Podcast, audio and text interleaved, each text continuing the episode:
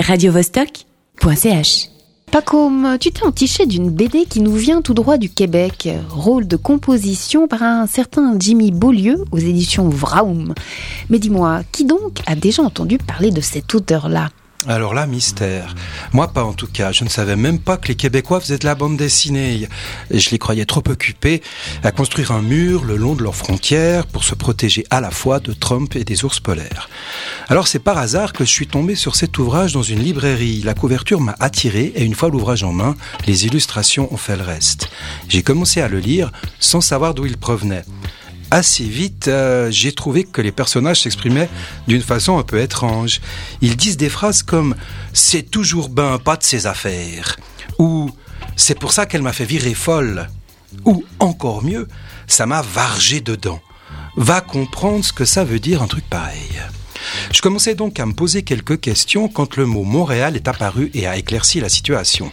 Et voilà, bing, ma première BD canadienne francophone instant d'émotion dans ma vie. Oui, j'imagine assez bien. Mais de quoi est-il question? Eh bien, principalement de Noémie. Noémie, elle est jeune, belle, noire et actrice de profession. Elle enchaîne des petits rôles de faire-valoir dans des séries télé et d'autres sujets plus pointus qui ne rencontrent pas le succès. Elle a une amoureuse, Colette, qui partage sa vie. Mais elle veut goûter à autre chose.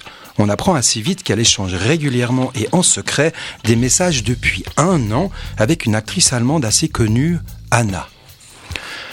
Et comme la vie est parfois bien faite, Noémie décroche un contrat pour un tournage à Berlin. Elle va enfin pouvoir rencontrer Anna et son cœur va devoir faire un choix entre les deux prétendantes. Voilà pour le pitch. Ok.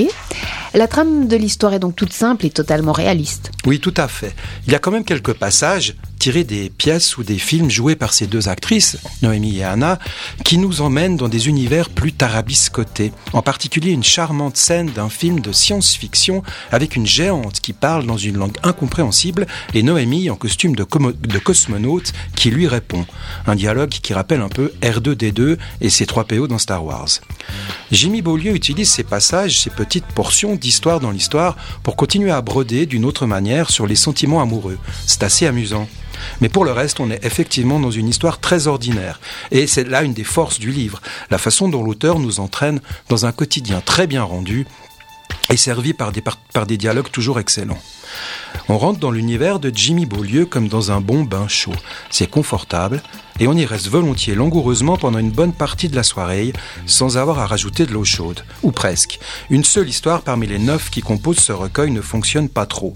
Les filles s'y font des papouilles et discutent engagement politique en même temps. On n'y croit juste pas une seconde. Oh, un petit faux pas dans l'album, donc, mais pour le reste, à t'écouter, on a une atmosphère intéressante et bien rendue, et des dialogues qui tourneront, avec en plus une pointe d'exotisme pour nous à cause des tournures québécoises. Eh, tabernacle, c'est déjà un bon bilan, mais la plus belle réussite de cet album, c'est incontestablement les illustrations. Le dessin est splendide, original, d'un genre qui m'évoque un peu les œuvres de certains street artistes.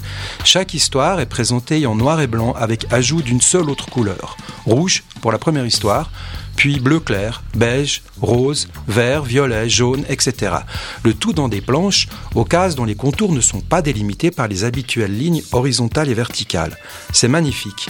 Le trait de Beaulieu est efficace et on va de cases au dessin très simple à d'autres au décor fouillé. C'est frais, joli, intéressant, comme le personnage de Noémie en fait, qu'on adore avec ou sans ses dreadlocks. Alors je ne saurais pas trop te dire si tout ça m'a vargé dedans ou pas, mais je conseille fortement de tenter l'expérience chromatique et narrative de cet album, Rôle de composition. Un bel arc-en-ciel, comme les couleurs de la communauté LGBT, et sans doute n'est-ce pas un hasard? Radio